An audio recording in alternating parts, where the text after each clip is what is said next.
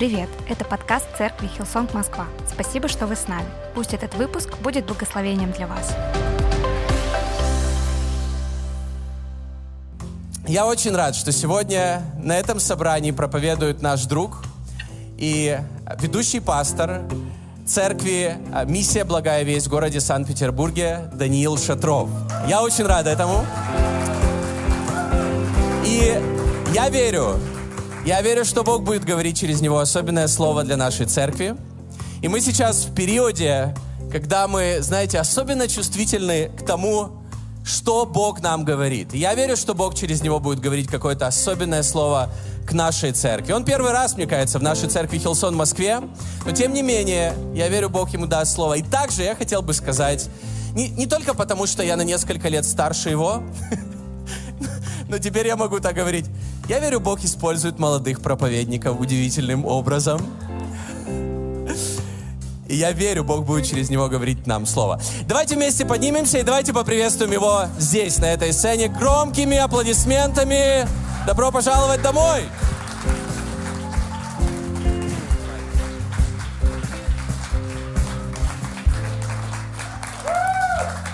Спасибо большое. Приветствую всех вас, дорогая церковь. Приветствую. Вы можете присаживаться. У меня действительно есть слово для вас, и я верю, оно будет своевременным, актуальным. Спасибо большое вам за ваше гостеприимство. Вы очень радушные, открытые, и это очень ценно видеть и ощущать вот в этой атмосфере вот этот уют, это принятие, это то так, так важно, то, что, э, так важно это чувствовать, когда ты особенно впервые находишься в подобных местах. Поэтому спасибо вам большое. Очень вам благодарен и очень признателен. Спасибо большое творческой команде. Это было действительно великолепное время, великолепное поклонение.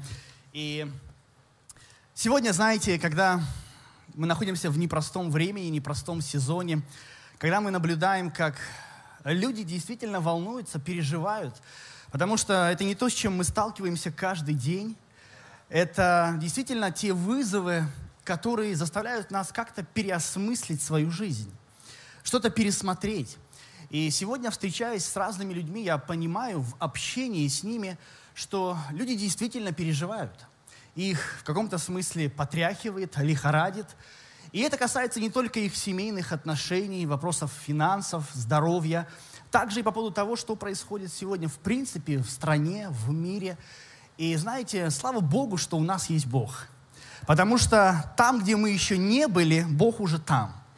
И Он знал этот, этот сезон, знал это время. И я верю, что он сегодня не бегает в смущении, в переживании. Как же быть? Знаете, ну, у некоторых может сложиться впечатление, будто что-то вышло из-под Божьего контроля. Как будто бы Бог растерян и не понимает, что происходит. Но на самом деле, что бы ни происходило, Бог четко понимает, как нам с вами сегодня пройти через подобные потрясения, с которыми мы встречаемся. И знаете, церковь пережила все, что происходило за последние две тысячи лет. Все гонения каждого диктатора, все стихийные бедствия, все заболевания, все пандемии, все войны, каждую революцию, каждого критика, и она по-прежнему здесь, она по-прежнему существует, и она будет существовать. И поэтому так радостно осознавать, что мы часть с вами Божьей семьи. И тема, о которой я хотел бы сегодня с вами рассуждать, говорить, звучит так. Что делать, когда ты проходишь через потрясение? Что делать? И я знаю, у вас эти уикенды обозначены в ключе веры о том, что мы с вами ожидаем больше веры. Мы хотим, чтобы мы больше видели Бога в своей жизни. Мы питаем большие надежды с том времени, в котором мы находимся. И поэтому, ну как посреди всего, что сейчас происходит в мире, посреди этого хаоса, как мы можем пройти через эти потрясения? И у Бога есть практическое руководство о том, как сегодня мы можем, изучая Священное Писание, изучая книгу Библия, понимать, что Бог нам может предложить. И мы с вами сегодня рассмотрим пять вещей, которые мы найдем из жизни Даниила. Вы знаете, этот юноша, которому было 15 лет, и в этом молодом возрасте он оказался в плену. И так интересно происходит, что оказавшись отделенным от своей семьи, от своих родных, он действительно в раннем возрасте переживает мощное потрясение. И Вавилонская система, империя буквально решила помочь стереть все то, кем был Даниил. Ему дали новое имя, ему привили новый язык, новую культуру. И как посреди всего этого, во враждебной среде находясь, ему удалось не просто пройти через эти вещи, эти события, но остаться неизменным своим ценностям, своей вере, своим посвящении своему Богу. И при этом, пройдя все эти вещи, он пережил три империи, двух цивилизаций. Он привел к Богу двух царей и оказался вторым человеком по силе в той культуре. Что Бог сделал в его жизни? Как ему удалось пройти через эти потрясения? Об этом мы будем с вами сегодня рассуждать. И первое место, Исаия 5 глава 20 стих звучит так. «Горе тем, которые зло называют добром, и добро злом. Тьму почитают светом, и свет тьмою. Горькое почитают сладким, и сладкое горьким». И пророк Исаия эти вещи озвучил еще две тысячи лет назад.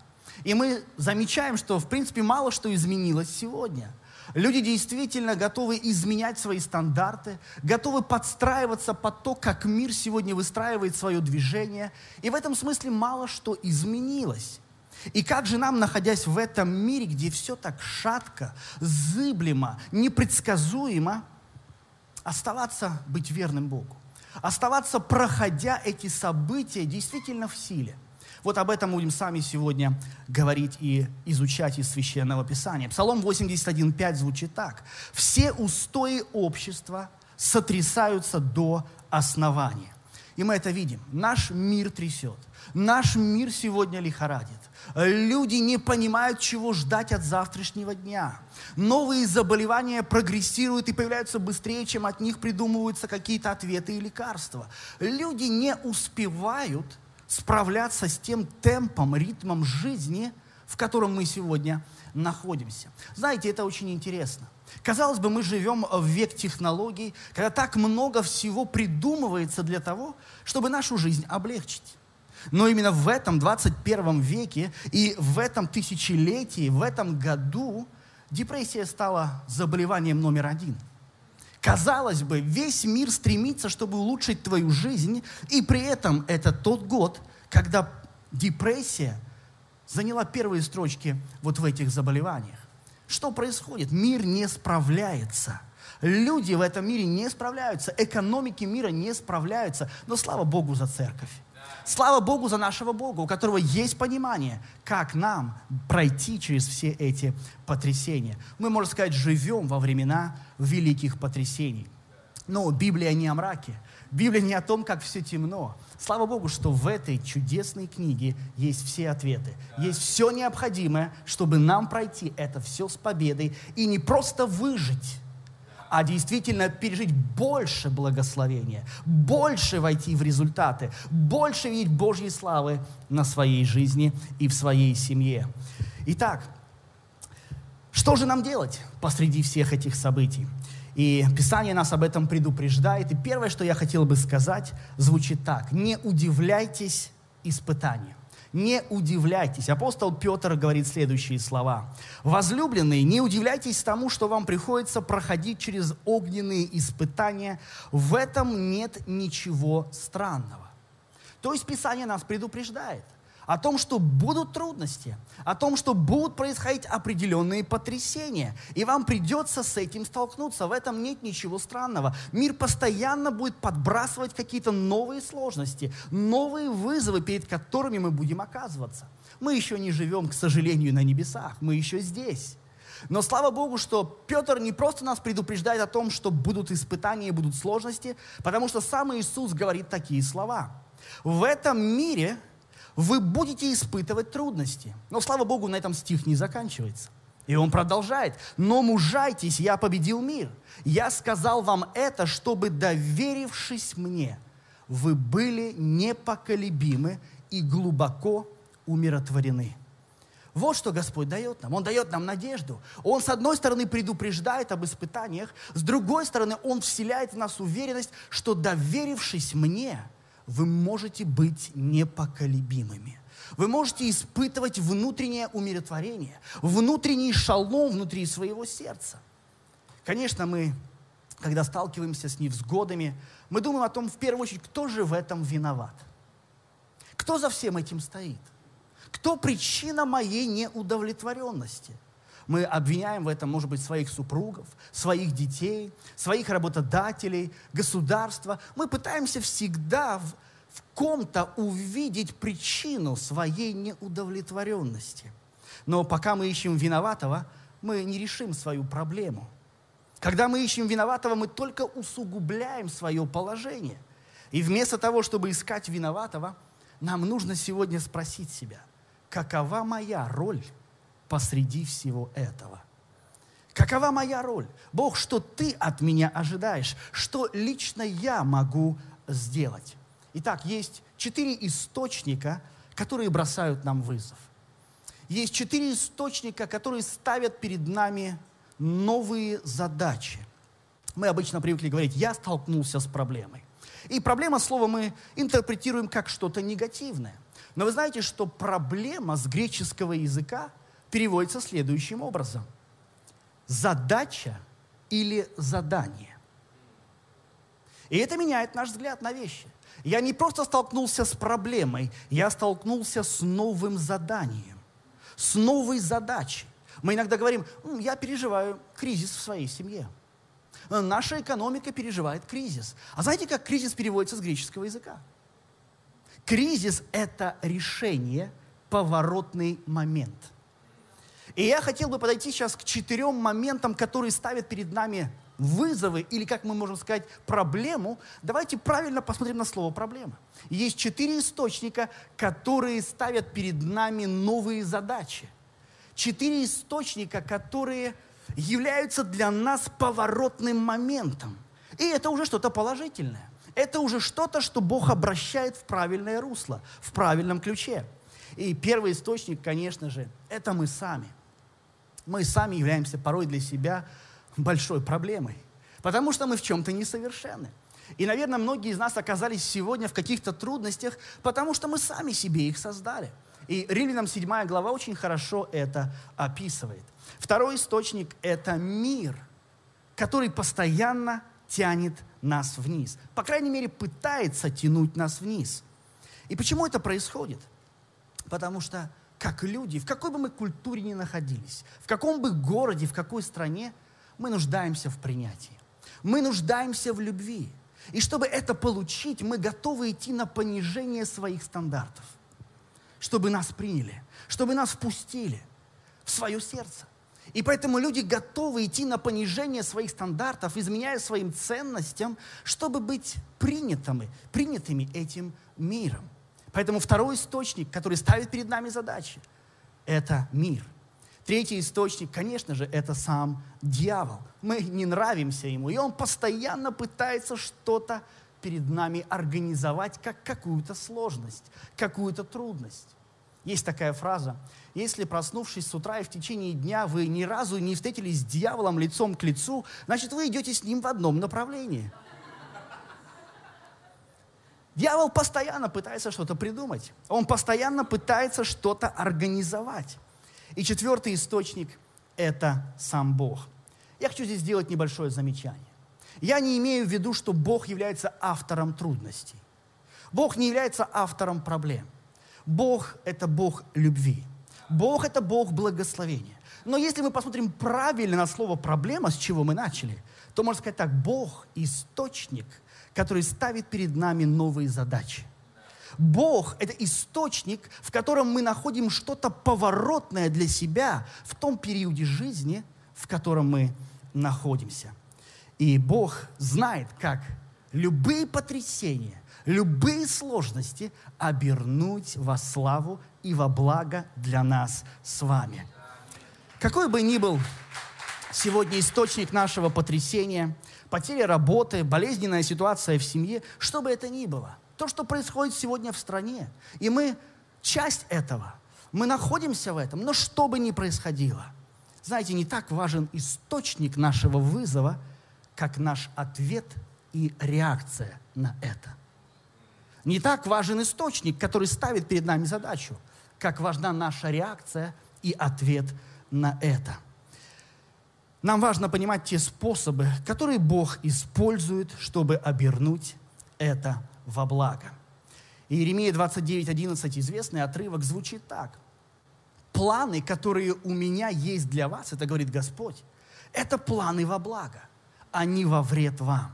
Это планы, которые дадут вам надежду и будущее. Подумайте сейчас о том, какая трудность стоит перед вами. Что беспокоит лично вас? С каким потрясением столкнулись сегодня именно вы? И прямо сейчас, представив эту трудность, эту проблему, прямо для себя скажите, и посреди всего этого у Бога есть план для меня во благо. У Него есть посреди этого для меня будущее и надежда. Бог сделал пять вещей в жизни Даниила, которые помогли ему правильно подойти к трудностям и преодолеть те потрясения, с которыми он столкнулся. И первое, что мы можем сами отметить, это звучит так. Бог использует потрясение, чтобы проверить меня. Бог использует потрясение, чтобы проверить меня. Я повторюсь, Бог не является автором трудностей. Мне понравился однажды такой пример – один ребенок играл с перочинным ножиком. И знаете, отец, увидев это, подошел сказал, сынок, это еще вещь не для тебя. Ты можешь пораниться. Поэтому я хочу убрать ее в сторону и сказать тебе, чтобы ты больше к ней не возвращался. Придет время, и ты сможешь им пользоваться. Ребенок вроде все услышал, воспринял информацию и ушел по своим делам. А отец ушел в свою комнату. И через какое-то время отец слышит, как плачет его сын. Прибегает и видит, что ребенок порезался этим перочинным ножичком. И знаете, что делает отец? Он использует эту ситуацию, чтобы объяснить опасность ножа. Но он не режет специально ножиком пальцы своему сыну, чтобы объяснить опасность ножа. Бог не режет нашу жизнь, чтобы объяснить нам опасность. Но когда мы в ней оказались, Он будет ее использовать, чтобы обернуть это во благо. Чтобы объяснить нам что-то, чтобы что-то доставить в наше сердце и в наше сознание. Вы знаете, Бог помогает нам увидеть посреди этих потрясений наши истинные мотивы, наш характер, наши мысли, наши эмоции и наши отношения. Кто-то сказал такую фразу. Люди как чайные пакетики. Никто не знает, что в нем, пока не опустишь его в кипящую воду. Когда ты опускаешь чайный пакетик в этот кипящий кипяток, ты начинаешь понимать, это черный чай, зеленый, с каким ароматом. И когда мы оказываемся в трудностях, как в кипящей воде, что-то начинает выходить из нас мы что-то начинаем проявлять. И порой мы в трудностях сами от себя не ожидали, что в нас есть такое наполнение, что в нас есть такие слова, что в нас есть такое отношение. И Бог использует потрясение, чтобы, по сути, познакомить нас с самим собой. Позвольте мне спросить вас, что вы узнали о себе за это время? Как начались волнения в нашей стране? Мы многое узнали о нашей армии, о том, как поменялся курс валют, о том, какие указы президента появились, о том, кто куда уехал. Но у меня вопрос к вам. Но что вы узнали о себе? Что вы узнали о себе? Бог не использует трудности, чтобы ему понять, что с нами не так – он использует трудности, чтобы нам самим понять, что с нами не так. Когда Бог спросил Адам, где ты? Это не потому, что Бог не знал, где находится Адам. Он задал этот вопрос потому, что хотел, чтобы сам Адам знал, где он находится. И иногда Бог задает нам вопросы не для того, чтобы мы, дав ему ответ, он сказал, слушайте, спасибо, я не знал этого. Иногда, когда мы отвечаем искренне на то, с чем мы сталкиваемся, мы с нами сами обнаруживаем свое состояние, свое сердце, свои мысли, свои мотивы. Иеремия 17.10 звучит так. «Господь исследует наши сердца, наши глубочайшие мотивы, чтобы воздать каждому человеку его правильную награду в соответствии с тем, как он жил. Исследует наши сердца и глубочайшие мотивы. Вот на что обращает внимание Бог. Вот на что Он смотрит. И есть такая фраза. Почему всегда важнее, чем что? Почему всегда важнее, чем что? Для Бога гораздо важнее не то, что мы делаем, как то, почему мы это делаем. Люди оценивают нас потому, что мы делаем. А Бог оценивает нас потому, не что мы делаем, а почему мы это делаем. Вы когда-нибудь задумались о том, почему израильский народ, который вышел из египетского рабства, 40 лет шел до обетованной земли? Ведь само это расстояние можно было преодолеть за 11 дней. Бог дал им 7 тестов в пустыне, которые все они провалили. И каждый раз, когда какой-то вызов с нами происходит, если мы сопротивляемся ему, если мы ищем виноватых, мы, по сути, заходим на еще один круг вокруг горы. И думаю, Господь, почему я столько лет не могу добраться до того, что Ты пообещал? А Бог говорит, потому что ты столько лет не хочешь встретиться с самим собой и увидеть то, что я делаю внутри тебя. И когда мы открыты для этого, когда мы чувствительны к этому, мы позволяем Богу больше продвигать нас, больше благословлять нас. Второзаконие 8.2. Бог вел тебя весь путь по пустыне эти 40 лет, чтобы смирить тебя, испытать тебя, чтобы узнать, что у тебя на сердце, будешь ли ты соблюдать Его заповеди или нет. И когда Бог ведет нас через пустыню, Он делает это по той же самой причине. Это то место, где мы плохо ощущаем Бога. Это то место, где нам кажется, что Он далеко. Пустыня – это то место, где одни и те же пейзажи. Как будто бы ничего не меняется в моей жизни. Все как-то циклично, все как-то уже привычно и понятно. Но в этот момент Бог что-то делает внутри нас. Мы не чувствуем Бога так, как нам бы хотелось. Но мы не живем верой, пока у нас остаются чувства.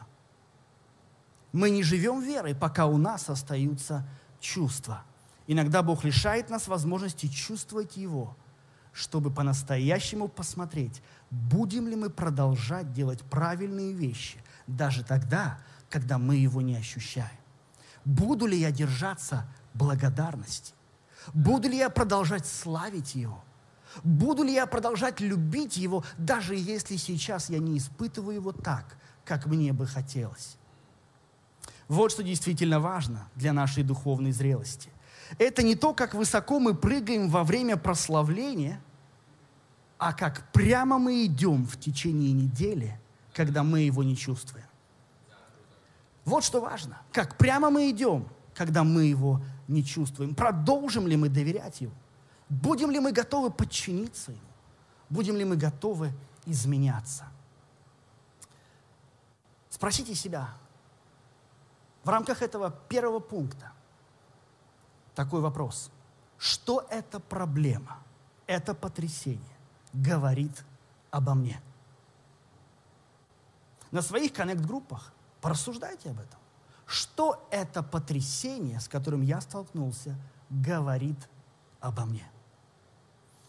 Второе. Бог использует потрясение, чтобы исправить меня. Евреям 12, 8.11. Бог исправляет всех своих детей, а если Он не исправляет тебя, то ты Ему на самом деле не принадлежишь. Бог исправляет нас, и заметьте, для нашего же блага. Для нашего же блага. Потому что хочет, чтобы мы были святы, как Он. Никогда не бывает весело, когда нас исправляют. На самом деле в это время это всегда болезненно. Но если мы научимся повиноваться, когда нас исправляют, мы будем поступать правильно и жить в мире. В конечном, в конечном счете наше исправление для нашего же блага. И когда мы сопротивляемся исправлению, коррекции со стороны Бога, мы лишаем себя того блага, к которому сами стремимся. Сопротивляясь переменам, изменениям, мы отдаляем себя от той картины, к которой мы стремимся. А ведь именно так мы научились ходить, есть, говорить, плавать, читать, писать и все остальное, потому что кто-то поправлял нас, кто-то корректировал нас, кто-то был рядом, чтобы подсказать нам. Евреям 12 глава 26 стиха. Когда Бог говорил с горы Синай, его голос потряс землю. Но теперь он говорит, я потрясу не только землю, но и небо. Под этим он подразумевает, что отсеет все без твердого основания, так что останется только незыблемое. Что происходит сейчас? Бог потрясает нас. Это словно Он берет сито и процеживает нас, чтобы все лишнее осталось, а все ценное, все правильное, все фундаментальное в нашей жизни пребывало. И сейчас это время, когда Бог пытается процедить нас. И нам это не нравится, нас трясет, нас лихорадит. Но он говорит, я хочу, чтобы в вашей жизни осталось только то, что имеет смысл, что имеет значение, что действительно пребывает вечно. Каждый раз, когда мы сталкиваемся с трудностями, это отличная возможность процедить самих же себя, убрав все лишнее, что загрязняет нашу жизнь. Иов 5.17 звучит так – Считай, что тебе повезло, когда всемогущий Бог решит исправить тебя. Оказывается, это привилегия. Это привилегия. И мы можем правильно к этому относиться. Я благодарю Тебя, Господь, что Ты взялся за мою жизнь. Что Ты что-то пытаешься в ней изменить. Знаете, люди не всегда готовы изменяться. Потому что это больно. Потому что это что-то неизвестное для тебя. Но я замечал, как многие готовы сделать шаг в сторону перемен, когда боль превышает страх перемен. И когда мы доходим до некой точки невозврата, точки кипения, мы говорим, все, я дальше так жить не могу. И когда люди приходят к такому состоянию, они готовы идти на перемены, потому что их не устраивает их собственное нынешнее положение. Иногда есть такая фраза, когда жизнь укладывает нас на спину, тогда мы начинаем смотреть на Бога. Как важно сегодня быть открытым для Божьей коррекции и для Божьего исправления. Бог использует потрясение, чтобы исправить меня. И спросите себя здесь следующее. Чему меня учит эта проблема? Чему меня учит эта проблема? какой урок она мне преподает. Есть такая фраза, что каждая жизненная ситуация – это обучение. Апостол Павел сказал, я научился всему и во всем. Он говорит, я использовал каждое событие своей жизни как обучение. Третье. Бог использует потрясение, чтобы направить меня. Чтобы направить меня – он хочет нам показать новый маршрут. Он хочет нас как-то перестроить. Притчи 16.9. Человек может сам планировать свой путь, но Господь направляет его шаги. А как Господь направляет наши шаги? И одно из, как Он это делает, это когда Он использует потрясения, использует трудности, сложные обстоятельства, чтобы нас переориентировать, чтобы нас перестроить. Мы знаем историю про блудного сына, который, получив наследство от отца, прошу прощения, пошел, и его все устраивало. У него были финансы, у него были друзья, у него была пища, у него было все, чтобы его душа ликовала. Но однажды он все потратил. И он дошел до такого состояния, что уже не мог сам себя прокормить. Но в Писании четко сказано о нем такие слова но когда он пришел в себя. Знаете, нам иногда нужно прийти в себя. Как будто отдернуть себя, сказать, слушай, ты вообще видишь, куда ты двигаешься? Ты видишь, что ты совершаешь, что ты говоришь. О чем ты думаешь, и потрясения порой заставляют нас думать о том, о чем в спокойное время мы самостоятельно не думаем. Это то, что Бог использует как потрясение, чтобы нас переориентировать. Знаете, сейчас в машинах есть круиз-контроль. Ты выставил скорость тебе необходимую, ты едешь, тебе все нравится, тебя все устраивает. Ты просто комфортно себя чувствуешь. Но когда ты видишь какую-то аварию или какую-то приближающуюся пробку, ты начинаешь тормозить. Ты начинаешь включаться в процесс движения, вождения уже иначе. И вот так бывает, что ты едешь по жизни на той скорости, которая тебе нравится.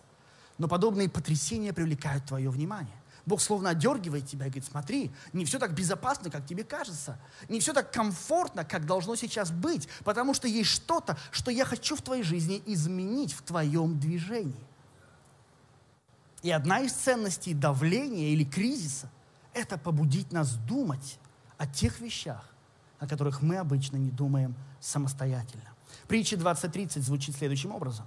Иногда требуется болезненный опыт, чтобы заставить нас изменить свой образ жизни. Обычный пример. Наверное, каждый из нас обжигался об плиту. И после этого болезненного опыта мы пересмотрели свое взаимодействие с плитой. Мы перестроились. И когда мы испытываем болезненный опыт, это отличная возможность нам что-то переосмыслить, нам что-то пересмотреть.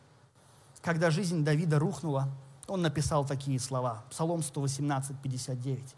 «Я думал о неправильном направлении, в котором я шел, и, обратившись, побежал к тебе». Видно, что до этого он даже не задумывался о том, что в его жизни происходило. Но потрясение словно перезагрузили его, словно обновили его взгляд на те обычные вещи, которые были в его жизни до этого. И здесь я хотел бы, чтобы вы спросили себя – следующий вопрос. К какому направлению меня подталкивает эта проблема? Что мне нужно изменить в своем движении? Это потрясение, мои переживания. К какому направлению меня подталкивает эта проблема? Что мне нужно изменить в своем движении?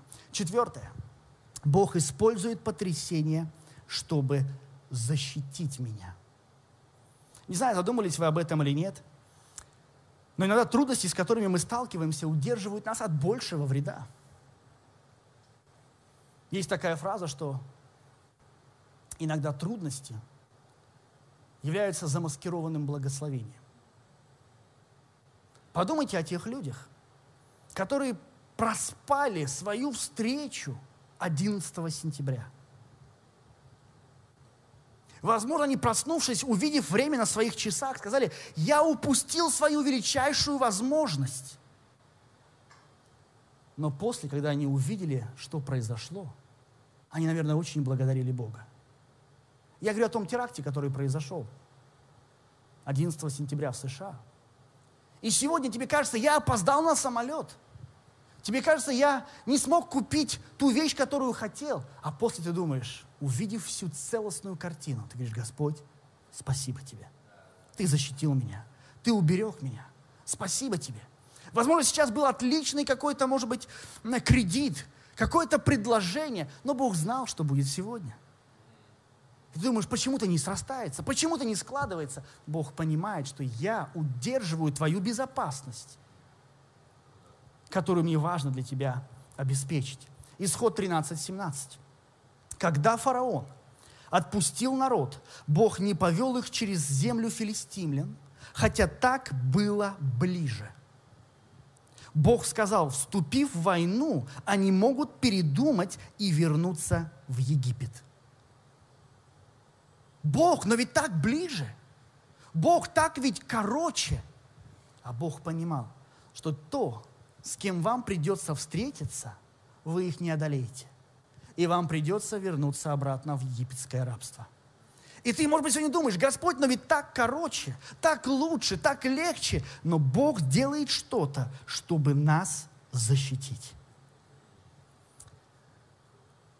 Спросите себя здесь следующее.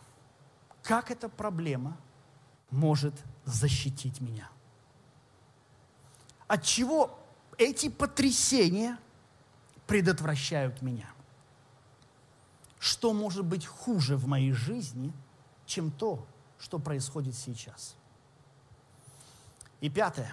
Бог использует потрясения, чтобы совершенствовать меня, чтобы улучшать меня, чтобы мы больше стали похожими на Иисуса Христа, чтобы мы возрастали и изменяли наш характер.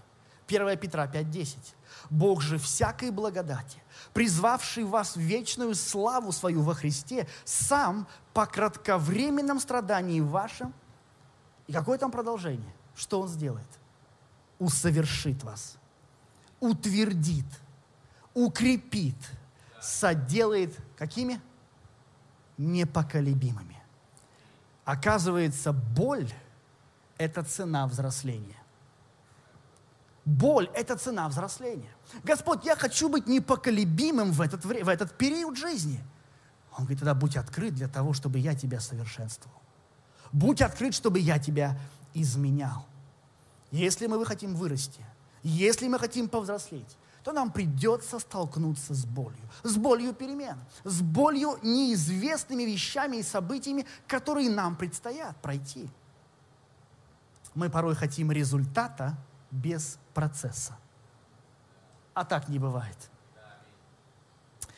Знаете, когда мы понимаем, что Бог использует потрясение, чтобы совершенствовать нас, нам легче это проходить. Нам легче и правильнее к этому относиться. Говорим, Господь, я понимаю, почему эти люди сегодня окружают меня. Я по-другому посмотрю на это. Я по-другому отнесусь к этому. Помоги мне во всем этом увидеть не то, что мир предпринимает, чтобы что-то, чтобы справиться с потрясениями, сейчас происходящими в нашей стране, в мире, а помоги мне стать лучше благодаря этим потрясениям. 1 Петра 5.10, тот же самый стих. «Бог же всякой благодати, призвавший вас в вечную славу во Христе, сам по кратковременном страдании, вашим усовершит вас, утвердит, укрепит, соделает непоколебимыми. Мы видим, что Бог заинтересован в развитии нашего характера. Бог заинтересован в нашем развитии нашей личности. И вся наша жизнь – это школа. Вы знаете, мы называемся с вами как? Учениками Иисуса Христа. Вы знаете, что в Новом Завете всего трижды мы названы христианами. И 263 раза мы названы учениками. Слово «ученик» говорит само за себя. Это те, кто постоянно обучаются. Могу ли я подойти к этим потрясениям как ученик? Не как критик, не как обвинитель, а как ученик, чему ты, Господь, хочешь научить меня посреди этих потрясений. Римлянам 5, 3, 4.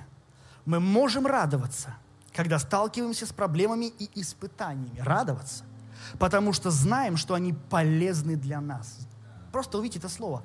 Полезны для нас. Это другой взгляд – они полезны. Господь, какая-то польза сокрыта для меня в этих потрясениях. Они помогают нам научиться быть терпеливыми. Спросите себя здесь следующее. В чем я могу вырасти благодаря этим потрясениям? В чем я могу вырасти? Знаете, наши проблемы – это не проблемы. Знаете, в чем реальная проблема? Проблема в нашем отношении к проблеме, в нашей реакции. Если мы всех обвиняем, если мы всеми недовольны, если мы жалуемся, если мы критикуем, вот это проблема. Мы просто продолжаем идти еще один круг вокруг горы. А нам нужно войти в обетованную землю. Мы хотим больше славы, больше веры. Мы хотим больше Божьего огня в своей жизни. А вы знаете, Библия не раз сравнивает наши трудности и испытания с очищающим огнем. Знаете, когда ты смотришь на свои украшения, на кольцо, есть проба. И она говорит о том, насколько там примесей. И чем больше проба, тем меньше примесей. И золото переплавляют, чтобы поднялись на поверхность нечистые металлы, которые убирают. А вы знаете, что чем чище металл, тем лучше его пропускная способность и проводимость. И мы говорим, Господь, я хочу, чтобы ты больше действовал и пропускал себя через меня. А он говорит, мне нужно тебя очистить. Чтобы не было никаких препятствий для того, чтобы я мог течь через твою жизнь. И потрясение – это одна из возможностей, когда Бог будет нас очищать. И, наконец, последнее. Доверяй Богу то, чего ты не понимаешь. Притчи 20, 24. Если Господь направляет наши шаги, зачем пытаться понять все, что случается в дороге? Если Господь направляет наши шаги, зачем пытаться понять все, что случается в дороге? Может быть, я сегодня не все могу по полочкам разложить в своем сознании. Возможно, я не могу увидеть всю картину целиком, но я буду продолжать тебе доверять. До сего дня и момента и часа ты меня довел, и ты проведешь меня дальше. Порой понять то, что делает Бог, это как муравью понять, как устроен интернет. Это невозможно. Но ты просто продолжаешь доверять. И последнее место, притча 3, 5, 6. Доверяй Господу всем своим сердцем. Не полагайся на собственное понимание. Почитай Господа во всем, что делаешь, и Он даст тебе успех. Бог не просто хочет нас провести через обстоятельства. Он хочет нас поднять в этих обстоятельствах еще выше. И то, что сегодня происходит, это не просто, чтобы мы выжили, он говорит, я хочу, чтобы ты пережил умножение, еще большее возвышение, как это было в жизни Даниила. Потрясение за потрясениями, а у Даниила возвышение за возвышением. И прямо сейчас, когда все это происходит, будем доверять Господу. И Он будет нас проводить. Не просто, чтобы мы выжили, а чтобы мы пережили больше веры, больше Его славы, больше продвижения в своей жизни увидели. И да будет так. Во имя Иисуса Христа. Аминь. Будьте благословены. Спасибо, что дослушали выпуск до конца. Если вы хотите узнать больше об Иисусе или о церкви, то можете связаться с нами через наши соцсети. Будьте благословенны!